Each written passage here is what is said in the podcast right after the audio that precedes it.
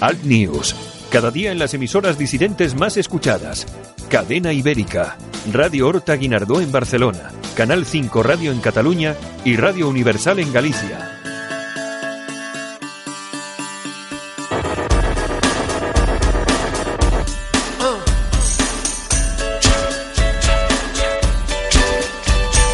Escuchas Alt News, noticias alternativas en cadena ibérica, con Santiago Fontenla.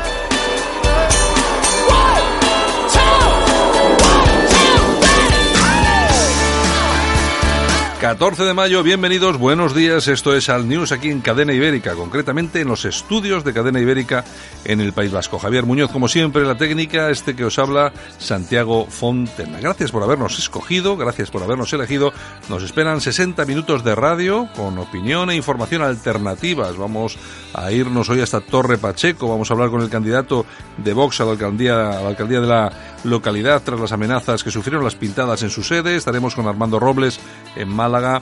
Vamos a estar también con, por supuesto, la revista de prensa Yolanda Couceiro Morín. Las temperaturas, ¿cómo van a estar hoy? Bueno, la mínima 2 grados en Burgos y Vitoria y la máxima, ni más ni menos que 35 grados en Badajoz. Las primeras ediciones de los principales periódicos llegados a nuestra redacción incluyen estas noticias. En el país, el PSOE pacta una mesa de congreso sin Vox ni Esquerra Republicana. Los sabotajes en Hormuz abren un nuevo frente internacional. Baleares y Sevilla, el voto bajo la presión del turismo.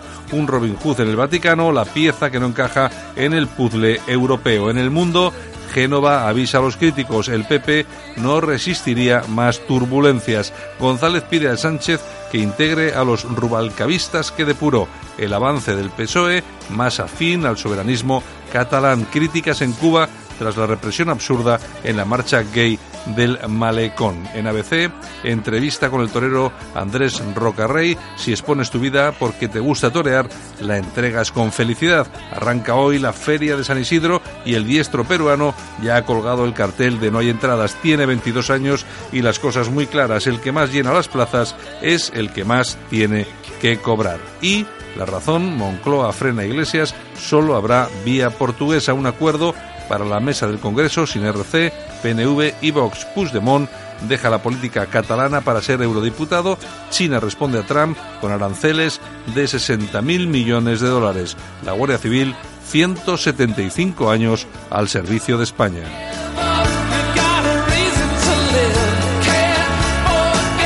Este programa, en cuanto acabe, ya estará disponible en todas las plataformas donde implementamos nuestros podcasts: Apple Podcasts, iTunes, Spotify, TuneIn, Evox y también en nuestra página altnews.es.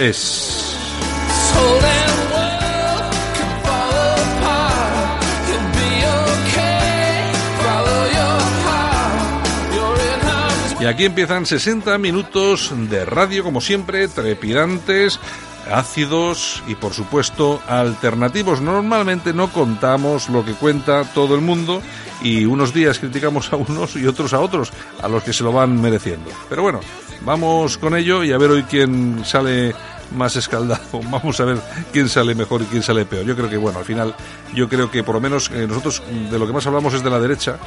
Y, hombre, nos metemos mucho con la derecha cuando hay que meterse con ellos, pero la verdad es que tenemos a todos bastante, bastante cariño. Venga, comenzamos. Un abrazo muy fuerte. Vamos con ello. Comienza Alt News. Alt News. Cada día en las emisoras disidentes más escuchadas. Cadena Ibérica. Radio Horta Guinardó en Barcelona. Canal 5 Radio en Cataluña y Radio Universal en Galicia.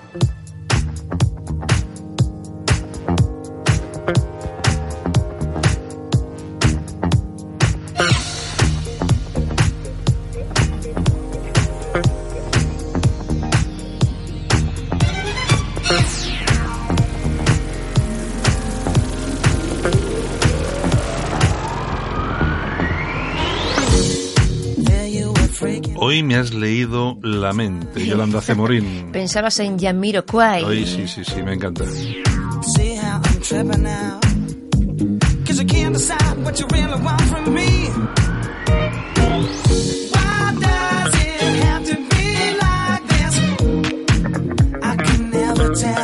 Me gusta mucho su música, me gustan los coches que tiene, los Ferraris y esto. Sobre todo. Y fíjate que hace poco eh, vi un concierto en Viña del Mar Sí. eh, a través de, de internet. Impresionante. Impresionante. Sí, señor. Fanqueros total, el grupo británico de los 90. Bueno, es grupo, es grupo británico, pero realmente es el tío. Es el tío, pero bueno, es el grupo. Ah, bueno, bueno, venga, venga. Bueno, ¿tú sabes de dónde viene el nombre del grupo? De una Pues, tribu India. indígena norteamericana, sí. los iroqueses. Iroqueses. Iroqueses. Jamiroquaises. Bueno, Yamiroquai ha vendido más de 40 millones de discos. Nada, un detalle. Pero su gran éxito mundial vino con el tercer eh, con el tercer álbum que se, eh, se llamaba Traveling Without eh, Moving en el noven- 90 y 96 creo 96 96. have to be like this. I can never tell. Pues Jamiroquai, que son el máximo exponente del... Oye vendieron 12 millones de copias de ese disco eh Sí, pues mira, además es el primer grupo que ha sido estrella global eh, con música, con eh, acid jazz y acid, eh, acid house, con ese tipo de música. bueno según el Guinness ese disco pues ha batido récords 12 milloncitos de copias. sí señor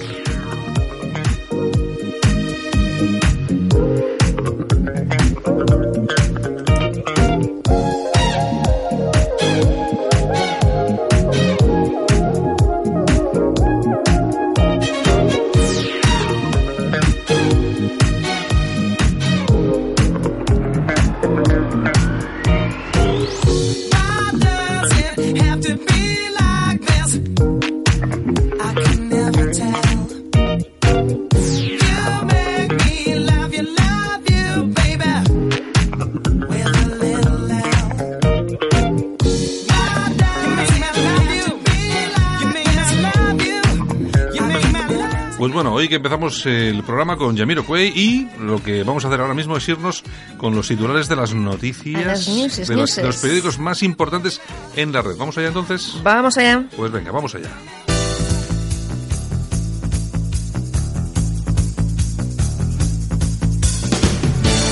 Ahora en Alt News, revista de prensa. Los titulares de los medios alternativos en Internet con Yolanda Couceiro Morín. Con Yolanda Cemorín. Cemorín. Bueno, yo ya sé que siempre me vas a decir que ah, siempre vienes con algo de box y tal, pero es que me lo ponen Ya- con, ya- perdón de la expresión, a huevo. A ver, ¿qué tenemos? Sabes, eh, mira, se, se han enganchado sin permiso a la luz de una comunidad de vecinos para celebrar sus reuniones en Murcia, los chicos de Vox, y les han pillado. Ese, eh, venía en el diario. En el diario, en el diario. Es que, es, Es que de verdad, es Oye, que- de todos modos llevan unos días fantásticos con el, con el vídeo el vídeo de los gays negros. Eh, La desbandada de Peña, Sí. el- el enganche este de luz del vecino. Bueno, bueno, yo no sé. El único que ha estado a la altura ha sido Busadé, que ha estado muy bien en el... No lo he visto. Bueno, pues estuvo muy bien en el, en el debate y bueno, estuvo muy bien, estuvo como tenía que estar. Tampoco, eh, vamos a ver, enfrente tampoco tenía a, a unas maravillas, así que tampoco era como para echar cohetes. Y, pero sí es cierto que se nota que. Vamos a ver qué es lo que pasa en las elecciones. Eh, ayer nos decía Andrés Santo que él se olía que iban a perder la mitad de los votos. Yo no creo que sea para Pues tanto. yo no sé si la mitad, pero que van a perder seguro. Es que no sé por qué se está notando, se, se nota algo y además a ellos se les ve un poco en deriva, porque eh, resulta que de cerrar la sexta, Mm. ahora ya eh, Monasterio va a los debates de la sexta. Eh, del rollo de, de esto de género, la ideología de género, ahora ya sala- sacan los, los vídeos con los homosexuales dándose besos. Donde dije, digo, digo, digo. Claro, es que, y aquí, de, de- de todo esto, la lectura es la siguiente, y es una cosa que a mí me, me fastidia mucho tener que incidir en ella. No es culpa del partido, esto es culpa de Abascal. Exacto. Es que el que hace todo esto, el que manda y ordena, el que de repente dice giramos la nave, es Santi Abascal, no es toda la gente. Pero es que yo no me imagino a personas como eh, Espinosa de los Monteros, Monasterio, tal y cual, dando giros de ese tipo, que son personas en su vida, en su vida normal, son sosegadas, tranquilas. Yo no me los imagino dando giros de estos eh, cuatro días después de unas elecciones. Pues no lo sé, pero algo pasa. Bueno, ¿qué más? Algo pasa. Venga, vamos allá. Mira, te cuento, cuatro enfermeros gallegos alquilan una avioneta Ay, sí, para presentarse a las oposiciones. Sí, pero ¿cuánto costaba la avioneta? No se sabe. Aquí no había Falcón. O sea, no sabemos lo que cuesta la, avioneta. Tenían que estar a las nueve y media del domingo en Madrid y luego por la tarde a las cuatro en, en Pontevedra. A las dos llegaron. Bueno, bueno. O sea- eh, de todos modos, bueno, una avioneta tampoco, entre cuatro igual tampoco sale tanto, ¿eh? No lo sé, no lo sé. Pero bueno, si aprueban y luego tienen la plaza, pues amortizarla. Ya, irán pagando poco Irán a poco. pagando. En cómodas, en cómodas, en cómodos plazos. Eh, sí, así es, así es. ¿Qué más? Bueno, Moncloa.com. El PP Vasco recupera el discurso de unidad alavesa, escisión de Alianza Popular que obtuvo en el 94, acuérdate, Cinco. cinco diputados. Parece ser que las aguas bajan turbias por el norte. Hombre, que si bajan turbias. y después de lo que ha dicho hoy Borja Semper, yo no digo nada. Hombre, sí, no, tú Él ahí, se lo dice todo. Porque es que es increíble. Es, in- lo de Borja siempre. Y además se va a la sexta. Ahí a hacer el ridículo, porque además que es el tío, es, un- es- es que hace el ridículo. Y, y a mí lo que me a mí lo que me llama poderosamente la atención es que este tipo de gente encima se piensan que están por encima del bien y del mal, que sus estrategias eh, de marketing eh, son la leche, que le ceden le ceden una una te lo diré una cancioncita para cantar y tal. Y aquí, ¿por qué sale aquí tú? Estaba escuchando Javi, por por favor. Pero bueno, entonces se piensan que están por encima del bien, se va a pegar un, perdón por la expresión, un hostiazo. ¿Eh? Vamos a ver, porque es que todos estamos esperando con el cuchillo a que a ver los resultados de las elecciones está en San Sebastián. de conocerse. En San Sebastián, va a ser maravilloso. sí, sí, sí. Será el alcalde de, de Donosti. No, será el alcalde de su, de su comunidad de vecinos, y no creo. Ay, señor. Alertadigital.com. Sin complejos, el candidato a la alcaldía de Tenerife del PP ha dicho: No puede tener los mismos derechos un inmigrante que un español. Guillermo Díaz Guerra. Tuit borrado. claro. Esto, es, que, vamos, es que ellos, vamos a ver. Ellos, ellos en principio, eh, vamos a ver, como que la derechita cobarde. Eh, yo soy valiente. Y eh, venga, vamos a poner lo que yo pienso. Los inmigrantes no pueden tener los mismos derechos que los nacionales. Y venga, yo soy un machote. Y de repente empiezan a caer, con perdón de la expresión, que hoy estoy palabrotero, empiezan a caer las hostias mediáticas. Entonces, claro, todo el mundo, eh, no sé qué, facha y tal y cual. Le llama inmediatamente a alguien por teléfono, oye, que esto para la campaña te viene fatal Y como tiene complejos, borran el tuit y piden perdón. Claro. Siempre lo mismo. Es Ah, decir, sí. Piens- ponen lo que piensan y luego lo borran y piden perdón. Pero ¿por qué pides perdón? Así nos ¿por, va. por qué te disculpas? Vamos a ver, es evidente que los inmigrantes que llegan no pueden tener los mismos derechos que los españoles. ¿Por qué pides perdón? Es que sois unos zotes. vamos a pedir perdón hasta por respirar. En fin. ¿Qué más? Nos vamos a la Gaceta Europea, la Gaceta.eu. Al menos seis muertos por un ataque contra una iglesia en el norte de Burkina Faso. Nuevo ataque contra los cristianos, por supuesto. Y los, eh, los ataques eh, durante estos años han ido aumentando. En 2015, 3. En el 16, 12. En el 17, 29. Y el año pasado, 137 ataques 137 ataques Contra a iglesias cristianos. contra cristianos en todo el mundo. Eh, pero no se preocupen ustedes, No marquen las, la X de la iglesia que el señor Papa eh, dedicará parte del dinero a dárselo a los que están en la caravana famosa que va hacia Estados Unidos. Exacto. No se preocupen ustedes y luego, por supuesto, irá donde los eh, refugiés y se llevará para el Vaticano a tres familias, como ya ha hecho, musulmanas, dejando a los cristianos allí en los campos de, en los campos de refugiados para que se los violen y se los maltraten los musulmanes. Pero que no allí. quitará el muro del Vaticano. Bueno, venga, ¿qué en más? fin, ramblalibre.com. ¿Qué tenemos? ¿Hubieran dejado presentarse a Miguel Bernat a las europeas? Pues no, no y no. Para Bernat la presunción de inocencia no existe y para otros sí. El juicio a Bernat pondrá en evidencia la gran canallada que se confabuló para destituir a este hombre. Puigdemont sí puede. Sí, la cuestión es que, no, a ver cuándo es el juicio. Yo no sé cuándo será el juicio de, No tengo ni idea. de Bernard, pero bueno, eh, yo creo que ahí podremos escuchar cosas interesantes. Muy interesantes. ¿Qué La más? tribuna del País Vasco.com. Barcelona, la ciudad más insegura de España. Hmm. Según datos del Ministerio del Interior, la ciudad, en manos de Ada Colau, tiene una tasa de 100, eh, 119,85 delitos por cada mil habitantes. En 2018, 10 asesinatos. 10 asesinatos ni más ni menos. Bueno, de todos modos, vamos a ver. Bilbao también es muy insegura, ¿eh? Claro, pero no, pero es que vamos a ver, es que Barcelona, ¿cuántos millones de habitantes tiene? Unos cuantos. Vale. ¿Y Bilbao cuántos tiene? 350.000. Exacto. ¿Cuántos asesinatos hemos tenido nosotros el año pasado? Exactamente. O sea, que en que- proporción, Claro, en proporción, eh, somos, eh, nuestra ciudad es bastante más peligrosa que Barcelona. pero ¿eh? nada, según nuestro alcalde del PNV, José María Burto, Sí. no hay delincuencia, hombre, No, por no Dios. pasa nada, son sensaciones. hay todos los días atracos y Tú tal. fíjate, Bueno, tú fíjate que van las mujeres eh, del PP y le dicen al alcalde, oiga, es que aquí hay inseguridad con las mujeres, que hay violaciones. No, esos, esos son sensaciones que tenéis vosotras. Sí, sí, sí. o sea, lo digo yo y me meten a la cárcel. Pero lo dice el alcalde de Bilbao y no pasa nada. ¿Qué Son más? sensaciones. ¿Qué Bueno, más? okdiario.com. Podemos quiere crear comisiones de la verdad para reconocer la, presun- eh, la persecución. A los inmigrantes. Esta medida está en el programa de Podemos para las europeas. Dictadura pura y dura. No sé lo que será eso de las... eh, Pues imagínate, comisiones de la verdad. Sí, de como sean- Suena como- así como muy... Como sean iguales que las de Sudáfrica. Muy democrático mm, todo. Sí, vamos a ir fresquito, fresquitos. Ay, señor. ¿Qué más tenemos? Pues nos vamos a ir a las toñijas. ¿Para quién tenemos viejitas? Mireya Boya. De la CUP, Ah, de la bueno. CUP, que Ah, ha estado declarando y ha dicho, pues Ah, eso, entre otras lindezas. Tuve la suerte de estar encima de un patrol de la Guardia Civil y lo chafé un poco. Oye, pero por lo menos, por lo menos lo dice. Y no lo borra, luego no, No, lo no, borra. no lo borra. eh. Oye, hay que asumir, ¿no? Yo lo digo y punto, no me corto un pelo. ¿Qué más? Pues eh, aplausos. ¿A quién le vamos a dar unos Aunque más que aplausos es un homenaje a Doris Day que ha fallecido ayer. ¿Qué me dices? Y es un recuerdo por los buenos ratos que nos ha hecho pasar con las películas. Pues sí, es verdad, sí, es verdad, sí, es verdad. Fíjate que yo estoy, es que estoy un poco fuera de la prensa del corazón. ¿Te acuerdas que fue eh, pareja cinematográfica de Rock Hudson? Hizo Mm, muchas películas con él. Bueno, pues también eh, haría las películas, otra cosa no. Porque Las el- películas, porque las películas. Era, era gay. Y luego, Claro. luego nos enteramos todos de la, de Claro, la y ella jugadita. era muy amiga de él, entonces le tapaba, por así decir, en Ah, aquellos años bueno. dorados de Hollywood. Vale, vale, vale. ¿Qué diría Maduro? Hollywood. Hollywood y de Hollywood. Trump. Bueno, Trump. Pues venga, oye, nos vamos. Bueno, pues nada, buenos días, feliz martes y hasta mañana. Besitos, como siempre, desde Bilbao. Venga, Yolanda, hasta luego. Adiós. Cuando miro hacia atrás, me veo mayor. Apenas recorría unos pocos kilómetros, pero año tras año me volví más rápido. Año tras año llegaba más lejos y me sentía más útil, más eficiente, más moderno. Sí, ahora que cumplo 100 años, me siento más vivo que nunca. 100 años más joven. Metro de Madrid. Comunidad de Madrid. Solo para los valientes que quieren un medio de comunicación alejado de lo políticamente correcto y de la realidad cocinada por los grandes medios de comunicación. Alt News. Somos diferentes. Somos alternativos. Con Santiago Fontenla. Ahora, toda la información alternativa en la Gaceta Europea. Tratamos los temas de máxima actualidad desde un punto de vista diferente.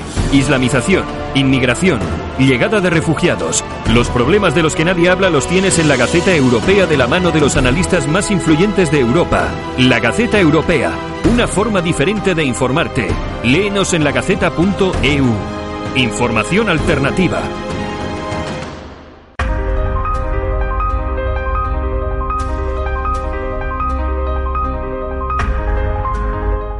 Pedro Ángel López nos trae las efemérides del día. Es tiempo de repasar la historia de España en Alt News.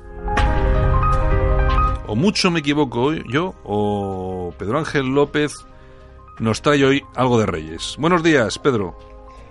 Buenos días, como yo sé que te encanta todo el asunto monárquico, Claro, sí, pero sí. hombre, no vamos a estar siempre yéndonos ahí a la espada y tal, pues vamos a hablar un poco también de, de los reyes de, bueno, decirte hoy en día, ¿no? Que coño, si es que ya somos muy viejos. Un 14 de mayo de 1977, digo esto que somos muy viejos porque es que yo recuerdo ver en televisión esta imagen, que era a don Juan de Borbón abdicando en su hijo Juan Carlos, Ya.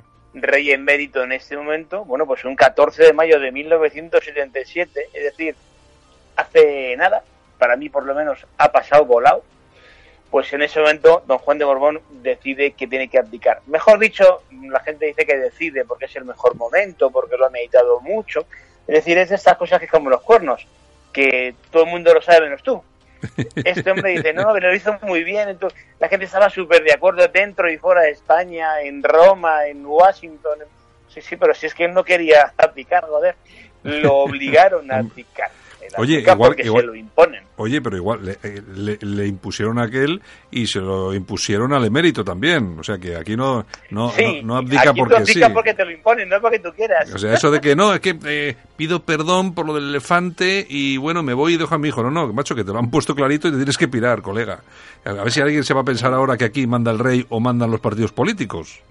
Sí, bueno, oye, ¿te crees tú que tú eres, estás, estás eh, al mando de todo? Pues no, en este caso Juan Juan de Borbón, la verdad que es que yo creo que el tío, vamos, yo lo tenía que tener bastante claro, que eh, siendo hijo de rey, padre de rey, no ha sido rey nunca, eh, aunque nuestro amigo el del ABC, ¿te acuerdas? Siempre Sí. don Juan, el rey, el rey Juan, dice, bueno, no, este hombre no ha sido rey, amigo mío, no ha sido rey. No. Eh, una cosa que sí me gusta destacar de Don Juan, eh, la imagen que nos han vendido durante años era lo que te digo, de un tío afable, colaborador. Eh, mira, Don Juan era un poco, mm, un poco bastante golfete. Le gustaban las señoras más que a un tonto un latiza. Bueno, como casi todos. Este estos. tuvo un gran problema. No sé si la gente conoce eh, que Don Juan Carlos tenía un hermano, Sí, claro, claro. Alfonso de Borbón. Sí, sí. Alfonso de Borbón. No confundir con Alfonso de Borbón, el, de la- el, del, el del accidente de coche, no. Tenía un hermano que era Alfonso de Borbón. Y ese Alfonso de Borbón, a la edad de 14 años, jugando con su hermano, o no jugando, o como lo quiera llamar, de un disparo en la cabeza falleció en Portugal. Todas las crónicas dicen, no, bueno, fue un accidente, pues estaba limpiando la, limpiando el arma.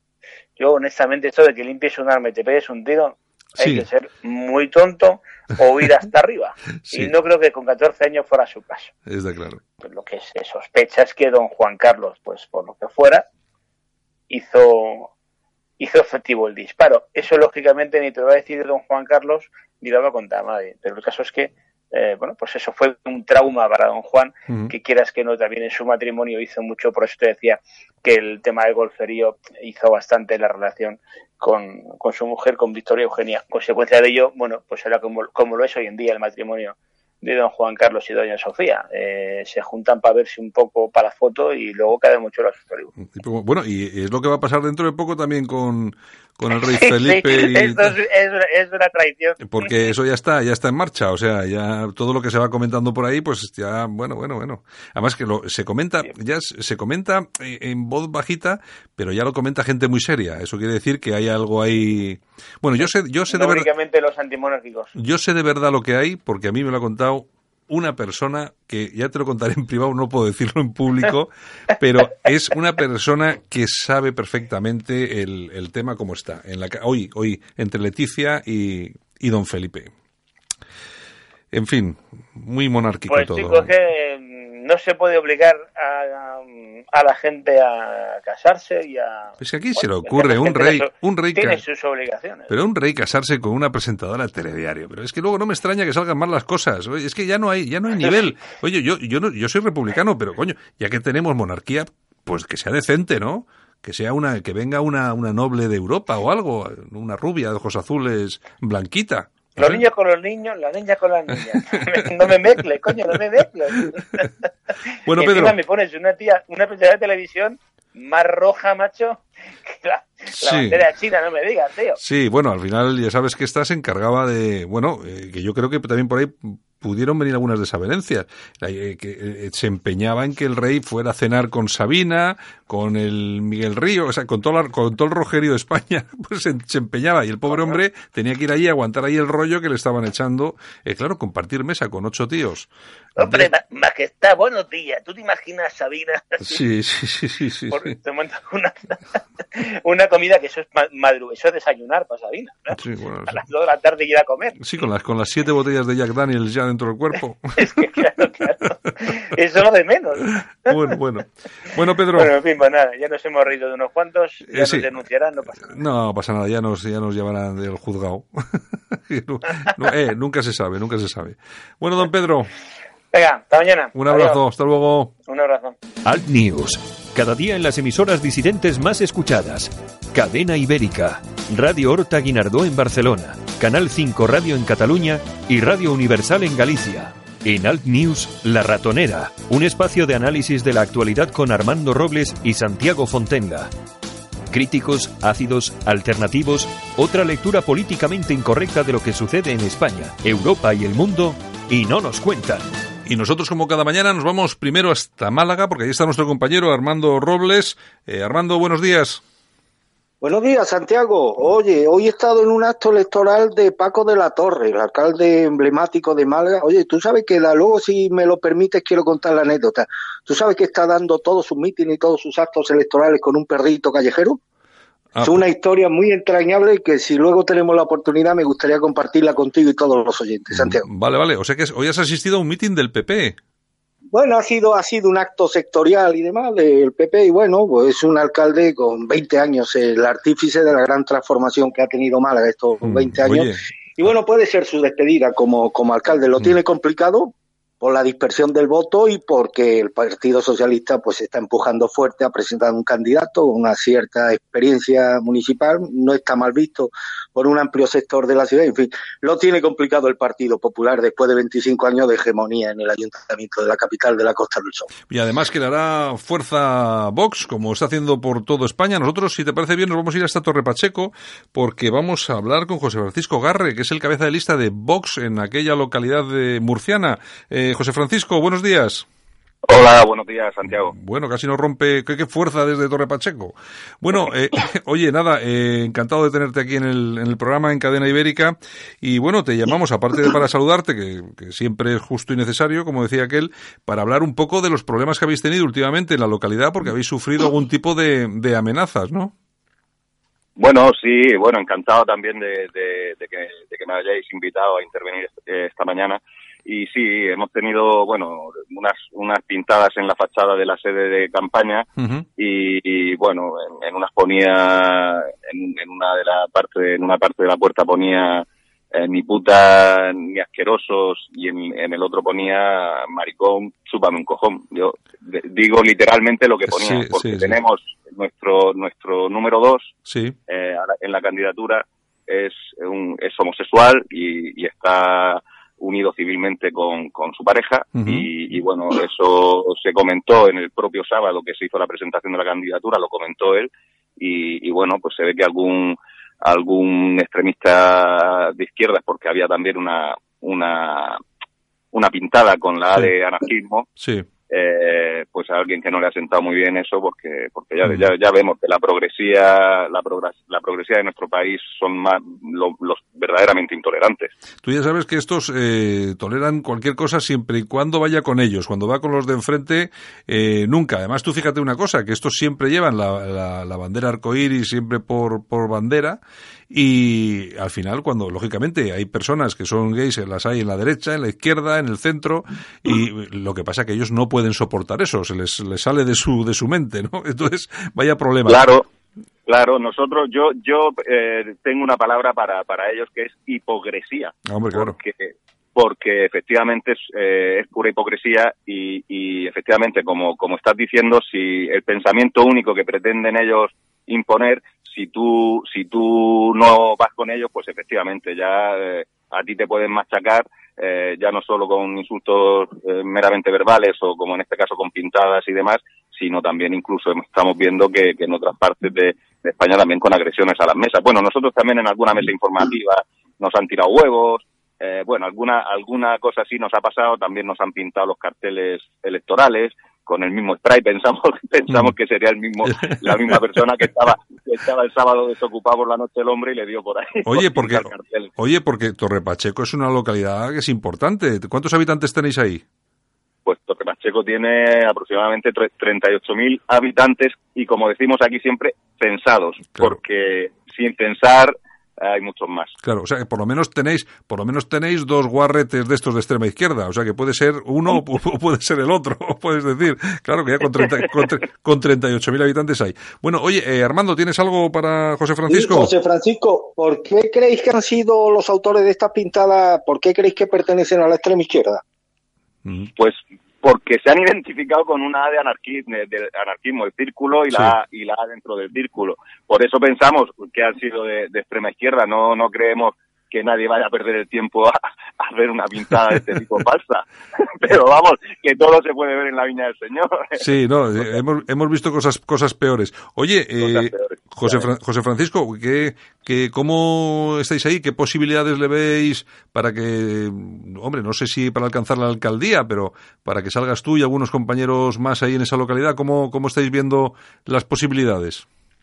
Pues, hombre, la- la- las posibilidades, eh, esto es, estos son unas municipales, es distinto a las generales. Nosotros aquí en las generales sí que fuimos la primera fuerza, la, la fuerza más votada, la fuerza política más votada, pero en, en las municipales son diferentes, intervienen más partidos. Aquí también hay un partido independiente que de hecho ahora mismo está gobernando con el Partido Socialista. Pero, pero bueno, es que nuestro mensaje aquí cala bastante. Aquí hay mucha inmigración ilegal, mucha inseguridad, se producen asaltos a las viviendas y a los negocios de los vecinos continuamente. De hecho, venimos de una reunión en, en, una, en un pueblo de, de aquí del municipio en el que se precisamente esas reuniones para convocar una manifestación ante la ante la delegación del gobierno el próximo 21 de mayo. Es decir, que nuestro mensaje, evidentemente, aquí es, es un mensaje que cala y que, y que por eso yo creo que los vecinos no, no tienen la confianza en las generales y esperamos que en las municipales pues obtener un buen resultado. Oye, dos, dos cuestiones rápidas. Eh, una, eh, ¿qué porcentaje de población inmigrante tenéis en Torre Pacheco? Y básicamente Torre, Torre Pacheco, la localidad de qué vive, ¿qué es? ¿Agricultura? ¿Industria? Pues aquí es eh, primordialmente es un, un pueblo agrícola Ajá. y el y el porcentaje de, de inmigración es aproximadamente que se sepa y que co- como decía que haya censado es un- aproximadamente un 20%, pero se estima que, que con los inmigrantes ilegales pues podemos llegar hasta un casi un 30%. Bueno, eh, Armando, Armando, un 30% ya está bien, ¿eh? Sí, sí, José Francisco, eh, deducimos que todo el eje de la buena parte del eje de la campaña de Vox en Torre Pacheco va a girar en torno a la cuestión migratoria, ¿verdad? Bueno, realmente eh, la cuestión migratoria aquí la tenemos bastante superada. O sea, aquí con, con los inmigrantes llevamos conviviendo muchos años de muchas nacionalidades y bueno, algún problema que otro ha habido normalmente, pero pero tampoco ha sido muy muy habitual. Es decir, aquí la, la convivencia se ha llevado bastante bien. Lo que sí ocurre ahora es el problema es de, inseguridad, ya no solo por por, por, por el tema de la inmigración que que en sí la, inmigración regulada no nos causa ningún problema porque porque están trabajando y, y pueden vivir es más bien con la con la inmigración eh, ir- irregular o, o ilegal que efectivamente si no tienen nada que hacer y tienen que llevarse pan a la boca pues van a hacer lo que sea por por conseguirlo. Bueno, pues eh, nada, eh, tenéis un- unos niveles de, de inmigración importantes. A poco que, caiga, ya sabes que siempre hay disgustos como los que estás comentando por los asaltos a viviendas y tal, se crea y se genera inseguridad. Y bueno, de todas formas, eh, aunque ganaseis las elecciones, que ojalá, eh, difícil lo vais a tener, porque este tipo de problemas, yo siempre digo que la solución tiene que venir a nivel global, es decir, a nivel, ya, fíjate que ya ni tan siquiera a nivel de gobierno de España, sino a nivel de Europa, y es muy, es muy complicado solucionar este tipo de, de problemas, José Francisco. pues sí que es complicado pero desde luego vamos a vamos a intentar poner todos los medios a nuestro alcance para para conseguirlo porque porque la situación ya te digo que, que es insostenible ahora mismo aquí Mm. Eh, Armando, me- le querías comentar alguna cosa, ¿no? Sí, yo, José Francisco, quiero, mm, como representante máximo exponente del partido Vox en Torre Pacheco, quiero expresarte mi agradecimiento y sobre todo mi, la labor absolutamente ponderable que realiza vuestro jefe de comunicación, el bueno de Nacho, periodista profesional y sin duda uno de los artífices del crecimiento que tuvo Vox en las pasadas elecciones generales. Quiero destacar aquí, en presencia tuya, José Francisco, su trato absolutamente exquisito, su eficacia profesional, su saber estar y el estar pendiente de lo que reclamamos la prensa, que no es otra cosa que una supervisión directa y diaria de los asuntos que pueden sernos de, interés. Si toda la estructura que tiene Vox en España tuviese un jefe de comunicación con la eficacia, la profesionalidad y la competencia del vuestro, del bueno de Nacho, otro gallo sin duda le, le cantaría este proyecto político. Te ruego que le hagas llegar mi felicitación a Nacho y por extensión a todo el equipo de comunicación de vuestro grupo político en Torre Pacheco. Muchas gracias Armando, pero sí te tengo que decir que Nacho realmente está con nosotros, lleva aproximadamente una semana, diez días, y, que efectivamente estamos notando también la repercusión mediática que, que estamos obteniendo porque efectivamente es muy buen profesional y estamos encantados con él. Pues muy bien, José Francisco, toda la suerte del mundo. Eh, darle fuerte y a ver si a ver si tenéis ahí una buena representación. No sé la alcaldía si caerá, pero bueno, por lo menos que tengáis una buena representación, ¿de acuerdo? Lo vamos a intentar. Muchas gracias, Santiago. Un abrazo muy fuerte. Hasta luego. Un abrazo. ¿Necesitas servicios de jardinería? Los acaba de encontrar. Trébol Jardín ofrece servicios de mantenimiento, diseño y obra de jardinería. Trabajamos en la Comunidad de Madrid. Llámenos al 620-957-831. 620-957-831.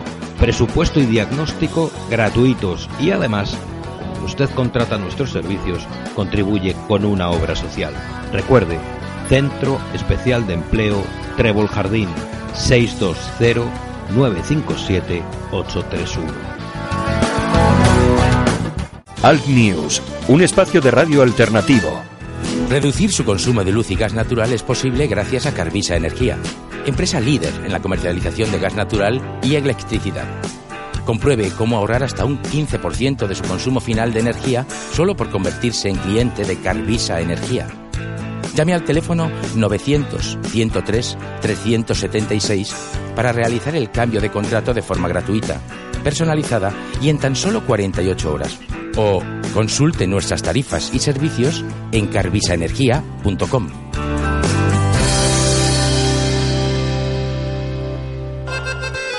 ¿Te sientes seguro en Bilbao? Bilbainos, un nuevo partido para recuperar el Bilbao de siempre. Síguenos en Facebook. En Alt News, las opiniones de los más relevantes protagonistas de la información alternativa. Bueno, pues interesante la entrevista que hemos tenido con el cabeza de lista de Vox en Torre Pacheco, con José Francisco Garre. Armando. Hombre, sí, y dos cosas. Yo no sabía que el pueblo tenía tantos habitantes, treinta y pico mil. Sí, sí. Estamos hablando ya de un municipio mediano. Y luego también hay que valorar el mérito que tiene el, el que fueron primera fuerza política en voto en las últimas elecciones generales. Hombre, yo creo que Vox Torre Pacheco va a tener sus concejales, lo que pasa es que lo tienen muy complicado, allí está muy implantado, gobierna un partido independiente, como ha dicho, que supongo yo que seguirá teniendo el apoyo de, de la izquierda en su conjunto, y no sé yo si la suma de votos o concejales entre Vox y PP y Ciudadanos será suficiente para, para arrebatarle la alcaldía a la izquierda. Pero en fin, en todo caso, meritorio el esfuerzo que hacen este grupo de personas que ojalá todo el todo el aparato político de Vox funcionara igual de bien que funciona en Torre Pacheco, provincia de Pues igual vemos a José Francisco Garré de, de alcalde, porque si efectivamente hay una correlación de fuerza eh, con los resultados electorales de las generales, ahora, aunque no sea exactamente el mismo, pero con el apoyo del Partido Popular y, del, y de Ciudadanos, pues igual vemos a este hombre de alcalde y la próxima vez que hablemos con él es alcalde de Torre Pacheco. Oye, nunca, nunca se sabe. Es un hombre sencillo, como hemos podido comprobar. Tengo, bueno, las noticias que tengo es que un hombre muy querido en su pueblo y ojalá, ojalá cumpla las expectativas. Tú sabes que en las elecciones municipales hay un componente personal Claro, importante, es decir, claro, claro, claro. personas. Yo le te aseguro a ti que, y a los oyentes, si yo viviera y estuviera censado en Torre Pacheco, no tendría ninguna dificultad en, en votar a José Francisco, porque entiendo que puede servir muy recta y eficazmente los intereses de sus paisanos y demás. En fin, eh, hemos hecho lo que teníamos que hacer, darle voz en este espacio para que, bueno, su proyecto, su programa sea conocido por más españoles y ojalá la suerte le acompañe el domingo 26 de mayo, Santiago. Bueno, oye, y, y me comentabas al principio que tenías la anécdota del alcalde de Málaga que estaba haciendo todos los mítines con un, con un perrito, ¿no? Es una anécdota muy entrañable de Paco de la Torre, un hombre al que yo le tengo un gran afecto. Tiene ya 78 años, ¿eh? es el alcalde más longevo, el alcalde de capital de provincia más longevo de España. Lo tiene complicado por, bueno, pues porque la inercia nos dice que el PP perder, puede perder un par de concejales, que los puede ganar el Partido Socialista, y yo creo que esta vez el PP no se va a poder apoyar en Ciudadanos, y pero lo tienen bastante claro los de Ciudadanos que van a apoyar un gobierno municipal presidido por el Partido Socialista. El alcalde Paco de la Torre, que es un gran amante de los animales, tuvo noticias de que había un perro abandonado que llevaba ya la friolera de dos años en la puerta de un establecimiento, concretamente de un negocio de hamburguesería. Y el perro sobrevivía con la comida que le daban los clientes y demás. Bueno, pues el alcalde se interesó por la historia de este perro que responde al nombre de Angus, que como sabes es un tipo de carne muy cotizada ahora Sí, mismo. Sí, sí, sí. y sí. bueno, pues enseguida empatizaron el alcalde y el perro y ni corto ni perezoso el alcalde se lo llevó a su casa. La empatía parece ser que fue en aumento hasta el punto de que todos los actos de campaña del alcalde de Málaga, Paco de la Torre, está su perro mascota Angus con él. De hecho, ayer dio un mitin en un parque de la, de la ciudad y allí estaba el perro, pero cuando subió el alcalde al estrado, subió el perro también con él al estrado y todo el recorrido electoral que está haciendo por barrio y demás lo está haciendo con la compañía inseparable de su mejor amigo, en este caso de su entrañable mascota Angus. Es un, bueno, pues es un mensaje también a los amantes de los animales, a los que amamos a, a los perros, seres maravillosos y entrañables. Y sin duda una, una anécdota entrañable que no debería caer en saco roto, sobre todo cuando estamos viendo a diario tantas noticias de, de maltrato, de maltrato animal. Pues estoy viendo, estoy viendo en internet, exactamente estoy viendo en Diario Sur, el- una noticia relacionada con el alcalde que está con el perro. Hay unas declaraciones de Mónica Manzano, que es una vol- voluntaria de la protectora de animales, que es la persona que encontró al, al perro cojeando allí y tal. Vi que se movía con dificultad y buscaba comida en la basura, por lo que paré el coche y lo metí ofreciéndole un trozo de bocadillo que me había sobrado. Y efectivamente, y luego viene la, la historia que, la historia de eso que delante, vivía delante de un restaurante McDonald's, eh, a base de hamburguesas que le daban los clientes y los trabajadores. Le habían puesto hasta nombre. Le llamaban trufo. En eso le llamaban trufo, lo había sacado con lo de algo. Pues mira, es una anécdota, es una anécdota bonita y además yo te voy a decir una La cosa. verdad es que me resultó muy extrañable ver a un hombre casi octogenario con su perrito al lado en la campaña. La verdad es que me enterneció bastante la imagen, que ya decía el alcalde de Málaga, un tipo muy entrañable, muy, muy, con una gran bonomía. Yo creo que ya este hombre no está en política para lucrarse, evidentemente, está en la recta lógico. final de su vida. Y en el caso de Paco de la Torre, yo estoy convencido que quiere consagrar los últimos años de su existencia, hacer lo que ha hecho también durante estos últimos 20 años, que ha sido transformar Málaga y convertirla en uno de los principales referentes turísticos y culturales de Europa. Hombre, esto se- hay que tener en cuenta. Nosotros siempre, y aquí en este programa y en- yo creo en casi todos los programas, eh, los periodistas tenemos la costumbre de casi todo, casi siempre criticar. Y también tenemos que tener la costumbre de vez en cuando, pues de, de- de, no sé, de, de potenciar, de hablar bien de las cosas que hacen los políticos. En este caso, eh, me parece un, un detalle, una historia, aparte de es muy, es muy tierna, pero es que además también indica que la persona, es decir, el alcalde de Málaga, este, i- indica que yo creo que es una, tiene que ser muy buena persona. Yo tengo perro, quiero los, eh, a los, eh, a los animales domésticos, a las mascotas, tú también lo tienes, y sabemos que una Sí. persona, una persona que hace esto con un, con un perrito, con un perro, eh, no puede ser mala gente. Es una persona muy entrañable, el alcalde de Málaga. Yo te puedo contar una anécdota. Tú sabes que yo me enfrenté a él hace cuatro años en unas elecciones Sí. municipales. Bueno, que conseguimos muy poquitos votos. Ahora conseguí 400 votos más que Vox. ¿eh? Y conseguí casi los mismos votos que, un- que el partido andalucista siendo un histórico. Pues yo llevaba en mi candidatura a Lorenzo Rodríguez, que es catedrático de historia y presidente de la Casa de Castilla y León en Málaga, y es muy amigo del alcalde y demás. Entonces, pasada la campaña, al cabo de un año y pico y demás, me dijo Lorenzo, oye, que tengo interés en que conozcas al alcalde de Málaga. Digo, no, no, si lo conozco. Digo, no, no, pero nunca has hablado con él en un tete a tete. Digo, no. Entonces, bueno, pues fuimos, quedamos en un establecimiento hostelero, el hombre, pues, cariñoso y súper entrañable y demás, y me dijo, hombre, yo te tengo que agradecer que no me dieras caña en la campaña. Digo, hombre, el alcalde me está usted súper valorando, y el que tendría que agradecer, yo no soy nada políticamente al lado suyo. Tendría yo que agradecerle a usted la deferencia que tuvo siempre con nuestro grupo político, pese a que rivalizamos puntualmente en unos comicios. Pero esto denota y demuestra, pues, un poco la humanidad, la humildad, la humildad de este hombre que ha prestado unos maravillosos servicios a la ciudad de Málaga, que ha transformado Málaga y que va a tener el día 26 de mayo la oportunidad de poner un broche de oro pues a su etapa política, a sus muchos años de gestión pública, coronando su mandato con esos proyectos que están todavía eh, en, en baldío, como, como es la peatonalización de la Alameda principal de Málaga, la culminación de las obras del metro en el tramo correspondiente a la Avenida de Andalucía. Si me permites hacer proselitismo, yo voy a votar al alcalde de Málaga, evidentemente a Paco de la Torre. No voy a votar tanto al Partido Popular, sino a la persona que tan dignamente ha representado a este partido en la ciudad de Málaga y que ha servido tan eficazmente a los malagueños por espacio de casi 25 años. Vas a hacer como hacen los vecinos de Badalona, eh, que votan al Viol, no al PP, y resulta que ahí salen, salen hay, hay un, hay un vídeo electoral que me parece fantástico de, Sí. de Albiol donde salen gente, yo soy del PSOE, pero te voy a votar a ti, yo soy de no sé qué, Sí, pero te voy a votar. Me, pa- me parece fantástico porque eso demuestra que las elecciones eh, municipales, a quien se vota es a la persona, no es al partido político. Y si la, perso- y si la persona no, no, no pone un plus de su parte, al final eh, no, te, no te ganas el voto de las personas.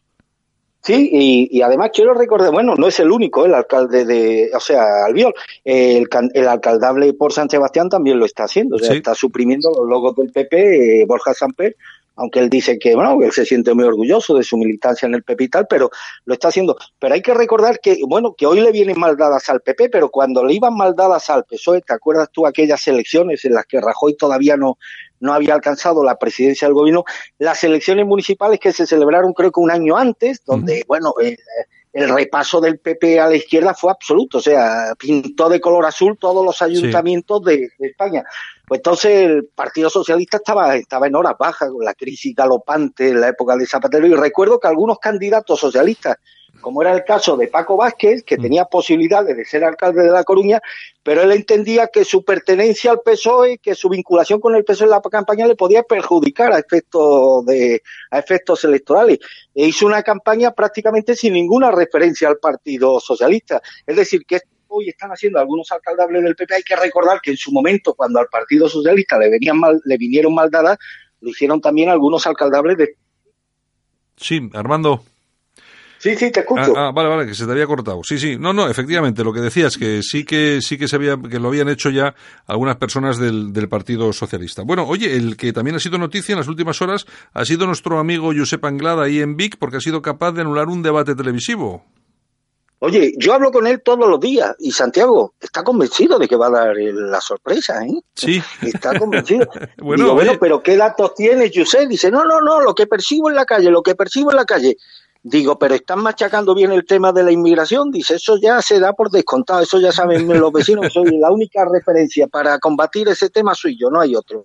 Pero hoy, y, y prueba de que, bueno, de que su campaña está consiguiendo importantes objetivos, eh, lo tuvimos en el día de ayer cuando la Junta Electoral de la zona de Vic ordenó la suspensión del debate electoral que había sido organizado por un canal que en esa comarca es muy poderoso, el canal Taronja Osona, y que tenía previsto celebrarse ayer en una sala cine- de cine con representantes de Juntos por Cataluña, el partido de Puigdemont, Esquerra Republicana, Partido Socialista, un grupo Cap Girén Vic, Vic en Común Podemos y Vic Sentir Común y demás. Bueno, parece ser que la exclusión del partido de Anglada de Somos Identitarios vino dada por una imposición de la CUP. La CUP no quería que el representante de una formación fascista, como dicen ellos, estuviera presente en el, en el Sí. debate.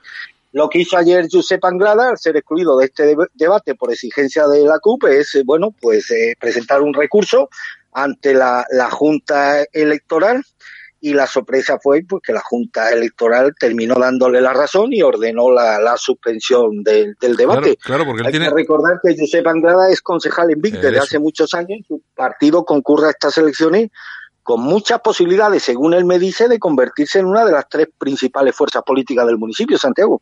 Bueno, no lo sé, ya, ya lo veremos el día de las elecciones. Ten en cuenta, hay que tener en cuenta que en las últimas elecciones que ha tenido uno o dos concejales solamente, ¿no? En las últimas tuvo uno, llegó Uno. a tener, creo recordar, cuatro o cinco. En, lo buen- en la buena época de Plataforma por Cataluña, llegó a tener cuatro o cinco, llegó a ser segunda fuerza política en Vic, ¿eh? que tiene también su mérito. Un partido como era la Plataforma, la Plataforma de Anglada, un partido marcadamente españolista, ser segunda fuerza política en uno de los bastiones del catalanismo. No deja de tener, no deja de tener su mérito. Y según percibo en él y según él me cuenta, pues en estas elecciones se van a reverdecer viejos laureles y está en condiciones, pues casi, según él me cuenta, de ser una de las tres principales fuerzas políticas del municipio. Tiene muy complicado gobernar, evidentemente, bueno, ahí va a haber seguramente una unión de fuerzas entre separatistas e izquierdas, pero bueno, él ya traza sus expectativas en convertirse en uno de los tres principales partidos, lo cual sería un éxito no solamente para Josep Anglada, sino para ese proyecto que él lidera, Somos Identitarios, Somos Identitarios, que hay que recordar, Santiago, que quiere extender al conjunto de España, al resto de España. complicado el asunto, pero bueno. Oye, el que no, el que no hace más que darnos titulares es eh, Salvini. Ya sabes que ha dicho, le han pedido, le han preguntado eh, en las últimas horas eh, qué pensaba de legalizar la droga. Y ha respondido que mejor, mejor legalizar la prostitución porque hacer el amor no hace daño. Sí, sí. Bueno, pues es un, es un político atípico, es un político diferente, es un político que responde ante sus electores y no responde ante la conveniencia de la corrección política ni a lo que se estila, ¿no? A esas buenas formas que se estilan entre los representantes de la casta política, da igual que sea en España e Italia, y él entiende que ese tipo de mensajes tan directos, incluso tan desabridos, pues cuenta con un importante ascendiente, incluso con un importante apoyo social. Por lo tanto, él no hace sino, pues bueno, ser fiel a un estilo que le ha dado importantísimos réditos electorales y que le ha convertido pues en uno de los políticos italianos que tiene una, una, una mayor aceptación. Eh, parece ser el único garante dentro de la clase política italiana de la integridad territorial de ese país y de los derechos de los italianos a no verse, no ver menoscabados sus intereses debido a la avalancha de inmigrantes ilegales. Y hay que recordar que ayer, ayer lunes Santiago pues amenazó con detener por todos los medios legales al buque de salvamento marítimo Sea-Watch 3 si entraba en aguas italianas en respuesta a la decisión de, de esa ONG, de esa ONG, de volver al Mediterráneo una vez levantado el bloqueo judicial. Esto que está siendo tan criticado y tan demonizado por la izquierda política italiana, sin embargo, cuenta con un importante apoyo social eh, por parte de, lo- de, los de los italianos. Eh, efectivamente, hay- y de todas formas, tú fíjate la labor que ha realizado este hombre, porque se ha centrado mucho en todo este tema de los buques taxi, de que no llegasen a territorio italiano y desembarcasen de forma absolutamente descontrolada inmigrantes. Ya había muchísimos problemas en muchas localidades, cos- que- localidades costeras italianas. La población incluso salía ya a la calle manifestándose. Había habido incluso enfrentamientos con los inmigrantes. Y ha llegado este hombre y se hizo la paz. Eh, Armando, se hizo la paz. Sí, sí, sí. Y además hay una cosa que parece que la, torpeza de la de la dirigencia política italiana perteneciente a la progresía, a la izquierda, no logra entender. Y es que este hombre, este hombre fue elegido por los italianos, consiguió un importantísimo apoyo social precisamente para que haga lo que está haciendo y para que diga lo que está diciendo cada día. Ellos pretenden que estas palabras de Salvini causen una suerte de escándalo en la opinión pública. No, no. Si los electores italianos lo votaron precisamente para que pusiera coto a la avalancha de inmigrantes ilegales, que hay que recordar que antes de la llegada de Salvini al Ministerio del Interior, eh, Italia registraba unas cifras escalofriantes en cuanto a la llegada de ilegales cada día. Eso ha sido capaz de detenerlo, de ponerle freno, que es precisamente para lo que fue elegido por los italianos. Pasa un poco como con Trump. Trump fue elegido por millones de norteamericanos para que hiciera realidad, para que, eh, que ejecutara una de sus promesas estrellas, que era la de levantar un muro en la frontera con México y demás. Y es lo que parece que no entienden estos sectores de la progresía italiana que piensan que, la, que son los ciudadanos los que se tienen que adecuar a las normas que ellos establecen, y no, no son las normas democráticas que ellos establecen los que se tienen que adecuar a los intereses de los ciudadanos. Es decir, que si los ciudadanos reivindican o reclaman a sus políticos que pongan coto al problema de la inmigración ilegal, pues hay que deslegitimar esa propuesta de los electores italianos, de los electores de cualquier país democrático. Sin embargo, si los electores eh, adecuan sus reivindicaciones a ellos que a lo que ellos establecen como políticamente correcto, pues eso es lo que hay que apoyar Claro. en virtud del dogma democrático, del dogma de lo políticamente correcto que quieren imponer a toda costa en todas nuestras sociedades occidentales. Salvini es como es. Salvini tiene el apoyo que tiene precisamente por declaraciones como las que hizo en el día de ayer, Santiago. Está claro. Bueno, y dos minutitos más para comentar una cosa que no quiero que se nos pase, eh, y es que parece que España ha vuelto a poner, bueno, España, la izquierda ha hecho que España vuelva a poner pies en polvorosa y ha retirado la fragata Méndez Núñez del grupo de combate de Estados Unidos en Oriente Próximo. La cuestión es que mm, se ha ordenado que, se, que la, fragata española salga de allí de forma temporal, entre comillas, eh, porque está ahí el grupo de combate encabezado por el portaaviones Abraham Lincoln. La cuestión es que la tensión entre Estados Unidos e Irán pues eh, está alcanzando niveles preocupantes y a mí la sensación que me está dando todo esto es que en vez de mantener ahí una fragata, que tampoco es una cosa del otro mundo, eh, volvemos otra vez a dar la espalda a nuestros eh, aliados y, es- Claro. y es- y escaparnos de la zona. No, no creo que sea una buena imagen esta para España a nivel internacional. Hoy el mantenimiento de los intereses geoestratégicos, desgraciadamente, no se pueden mantener solamente con la diplomacia. Se deben mantener también con la acción disuasoria de la fuerza militar. En este caso, la que tiene Estados Unidos en la, en la región. Y de esos intereses geoestratégicos, que a veces hay que imponerlos con medidas persuasivas destinadas a disuadir al contrario, al rival o al enemigo, de que tus intenciones son claras en defensa de tus intereses, luego se traducen en mejoras económicas para el conjunto de países como España, que luego reniegan de ese apoyo Sí. militar a Estados Unidos, que no es ni siquiera un apoyo en primera línea de batalla, sino simplemente es un apoyo logístico, es un apoyo logístico a la, a la, a la, a la- a las tropas, a las tropas navieras norteamericanas.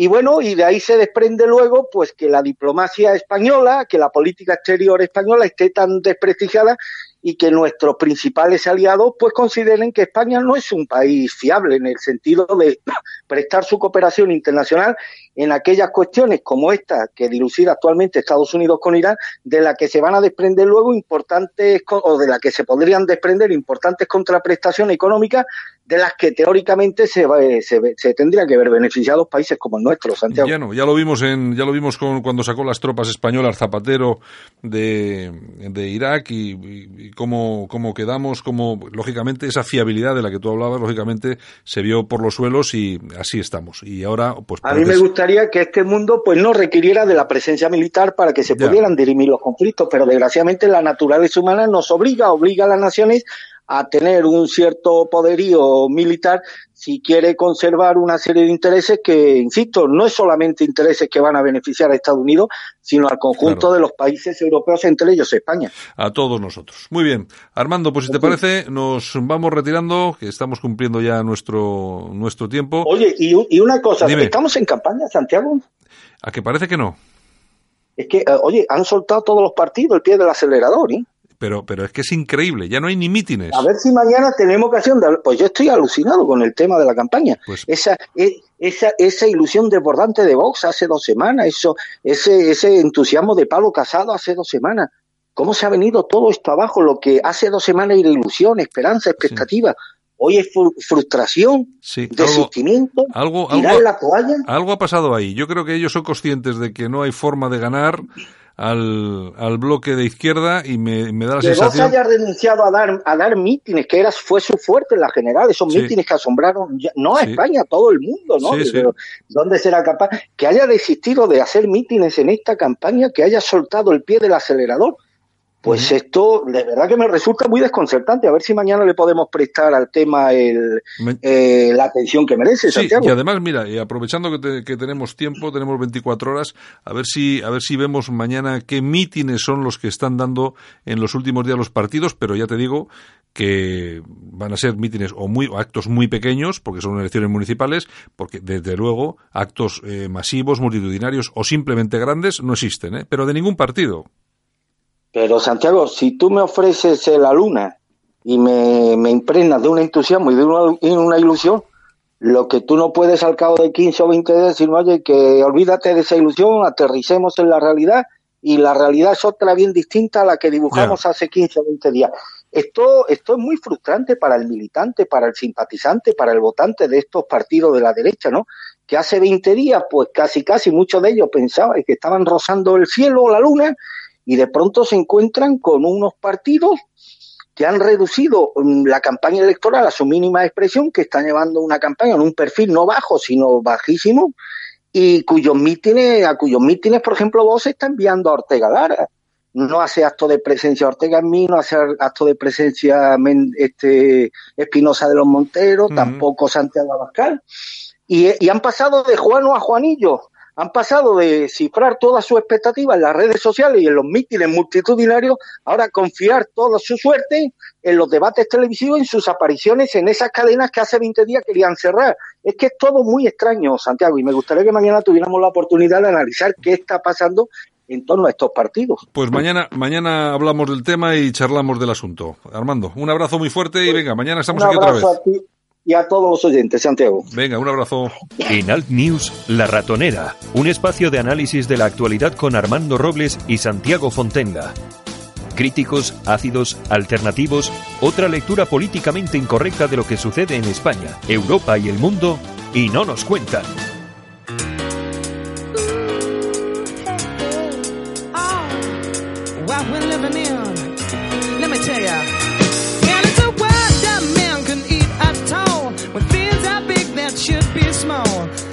Y aquí acabamos. Nosotros mañana regresamos con más radio aquí en Al News en cadena ibérica. Estaremos con todos vosotros. Esperamos que con contenidos que os gusten, nos agraden y por supuesto intentaremos que sean lo más polémicos posible. Saludos eh, cordiales de Javier Muñoz en la técnica, este que os habla Santiago Fontela y por supuesto un saludo muy fuerte de todas las personas que hacen posible, tanto aquí como en Madrid, que esto suene cada día. Un abrazo, chao, mañana regresamos.